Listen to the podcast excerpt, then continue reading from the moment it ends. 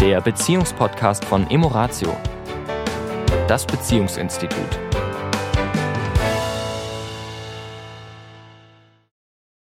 Ja, hallo und grüß Gott diese Woche wieder zu unserem Paar-Podcast. Hier ist die Tanja. Ja, und hier ist der Sami. Von mir auch ein Grüß Gott. ja, äh, diese Woche wieder Wiesen und andere Feierlichkeiten. Zwei. Ich möchte noch mal ganz kurz auf die letzte Woche zurückkommen, äh, wo es ja darum ging, wenn ein Paar gemeinsam auf eine Wiesen geht oder ähnliche Veranstaltungen. Also für die Paare, die mit, mit, mit dieser Sache überhaupt kein Thema haben, wunderbar, toll. Für die Paare, wo es hin und wieder mal zu, wo es knirscht, nochmal ganz kurz die, eine kleine sozusagen Zusammenfassung von letzter Woche.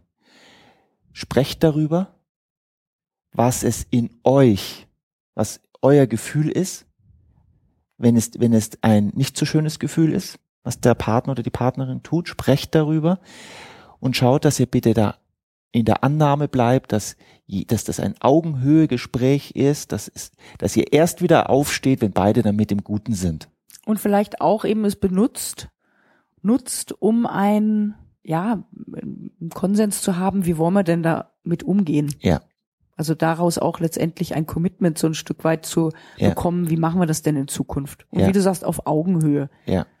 Ähm, manchmal höre ich es von einer Seite, es ist doch überhaupt nichts passiert, ich habe doch nur geflirtet, ich habe doch nur, was auch immer das ist, ja, darauf habe ich überhaupt keine Wertung, Mhm. sondern um was es geht, ist, was Menschen oft verstehen dürfen, es geht oft um Loyalität. Mhm. Das heißt, wenn ich mit meiner Partnerin unterwegs bin und ich widme mich einer anderen Person zu, das kann sogar ein Mann sein, und ich lasse sozusagen meine Frau rechts liegen oder links liegen und beschäftige mich nur mit einer anderen Person. Wenn es natürlich eine weibliche ist, ist es noch stärker. Dann ist das eine Sprache zu meiner Frau. Ich missachte sie. Es Mhm. ist, es ist illoyal. Mhm.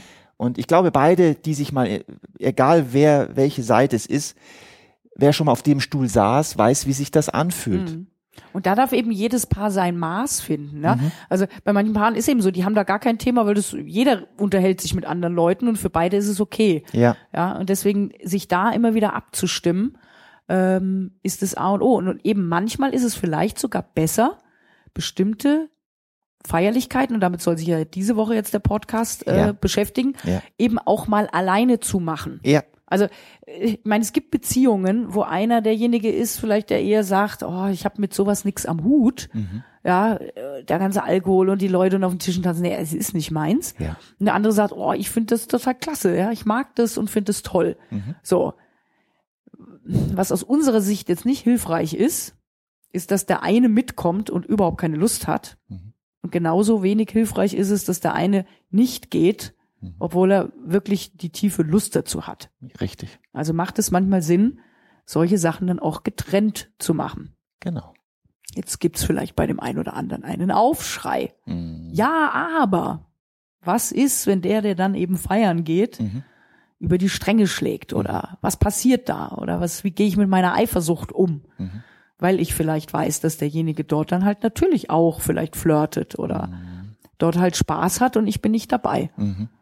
Wie gehen Menschen damit um? Das Mhm. ist die Frage, mit der wir uns diese Woche Du kennst ja diesen, beschäftigen du wollen. kennst ja diesen Satz, ne, der, wo der Paartherapeut zu den, zu, zu den Menschen vor ihm sagt, liebt ihr euren Partner? Und alle schütteln den Kopf, ja, ja. Und ihr wünscht euch das Beste und dass da euer Partner, Partnerin Spaß und ein schönes Leben haben. Ja, ja. Und er sagt, das heißt, ihr seid auch damit einverstanden, dass er hin und wieder Spaß hat mit einem anderen Geschlecht. Und alle, nein, nein.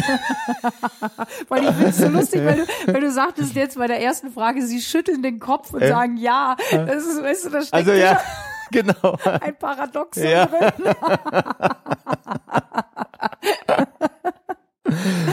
Ja. Ja, die, die große Frage in dem Moment wirklich, Mhm. gönne ich denn meinem Partner Mhm. ein gewisses Maß an Spaß? Ja, an Flirten. Ja. An, und das ohne mich. Mhm. Das ist eine Frage, die wir uns ehrlich stellen und beantworten dürfen. Und wenn da ein Gefühl von Angst kommt, klar zu haben, das ist meine Angst. Die habe ich. Und es wäre mal interessant zu wissen für jeden, finde ich, da draußen, woher kommt diese Angst?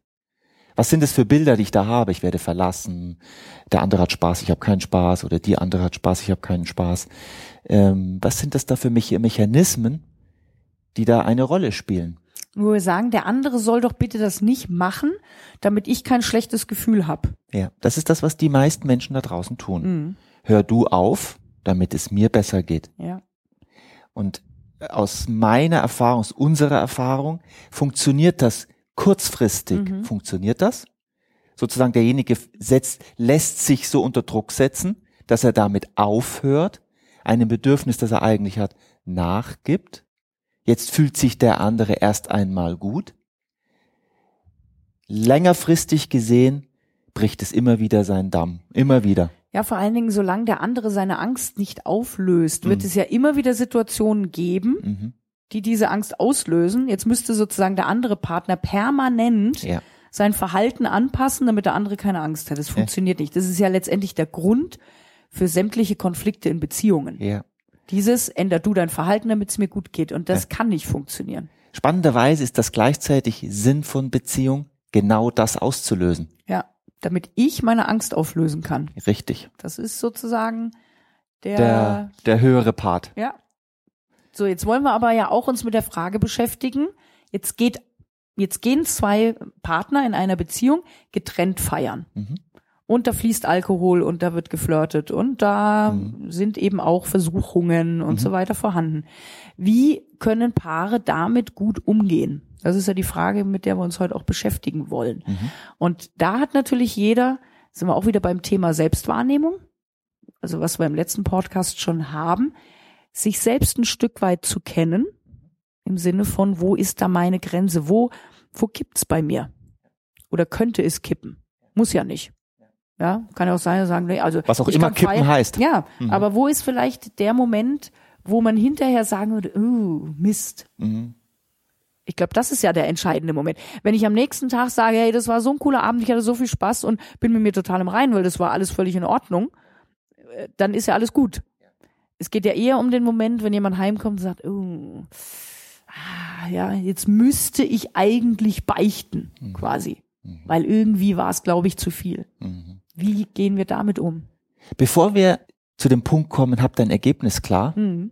hast du einen ganz, einen ganz schönen, ganz schönen Satz gesagt, nämlich, wie Menschen dann mit ihrer Schuld auch umgehen, ihrer Mhm. eigenen Schuld. Ihrem, so eigen, äh, ihrem eigenen Schuldgefühl. Gefühl, das sie Weil- ja selbst machen, weil So Schuld, ist. Was ist schon Schuld? Ja. Ja. wir reden nicht in Schuld und Unschuld, Schuld. richtig und falsch, Falsch. Ja? ja, sondern es gibt immer nur, ja, eben dieses Moment, löst es ein negatives Gefühl in mir aus, ja, weil ich in meinem Kopf vielleicht einen Gedanken denke von, das hätte nicht passieren dürfen. ja. Und dann die Beichte kommt, aber die Beichte im Prinzip nur eins ist, ich will das, was ich gestern getan habe, was mir ein ungutes Gefühl macht, Beim anderen abladen. beim anderen abladen. Jetzt hat der den Ich, Schlamassel. jetzt habe ich mich erleichtert und ich, der andere hat das, hat sozusagen jetzt dieses Paket, wenn er es denn annimmt. Weil das finde ich ist ein ganz wichtiger Punkt, gerade wenn es um zum Beispiel um Seitensprung geht. Ich meine, das wäre jetzt nochmal wieder ein extra Thema für einen Podcast. Ja. Ähm, ja, dieses, wenn Menschen oder wenn so eine Grundsatz, äh, grundsätzlich der Gedanke ist, beichten ist immer gut. Hm. Es muss immer komplette Ehrlichkeit in der Beziehung Für, für die Kirche vielleicht. Ja. Ähm, ich mache einfach nur ein Fragezeichen dran. Ja. ja. Also das darf auch wieder jedes Paar für sich entscheiden. Aber so wie du es gerade beschrieben hast, wenn einer sozusagen seine vermeintliche Schuld beichtet, heißt Mhm. das immer, er gibt dem anderen ein Päckchen. Es ist wie immer eine Frage der Haltung, ob ich die Verantwortung dafür übernehme, ob es etwas ist, wo ich sage, das habe ich getan und das will ich nicht mehr tun. Mhm. Ich weiß es jetzt, Mhm. das tut mir nicht gut, das will ich nicht mehr. Mhm. Oder ob es ein Erleichtern ist. Wir spüren das, wir Menschen spüren das. Mhm. Und zwar, wir selber spüren es und der andere spürt es. Mhm. Welche Intention dahinter steckt. Ist es nur ein Erleichtern? Jetzt bin ich's los? Oder ist es etwas, wo ich sage, ich merke, dieses Verhalten von gestern ist ein Verhalten, das mir persönlich selber nicht gut tut, das möchte ich nie wieder haben. Ja, und auch so dieses Gefühl, wenn ich es nicht loswerde, steht es zwischen uns. Mhm, Ja. mhm, Und deswegen möchte ich es loswerden. Nicht um nur mich zu erleichtern. mhm. Ja. Und das ist natürlich ganz subtil. Ja, Weil es hat natürlich auch alles immer nur wieder mit Gefühl Ja. und Energie und innerer Einstellung zu tun. Und Ja. da gibt es eben auch wieder keine Regel. Ja? Ja.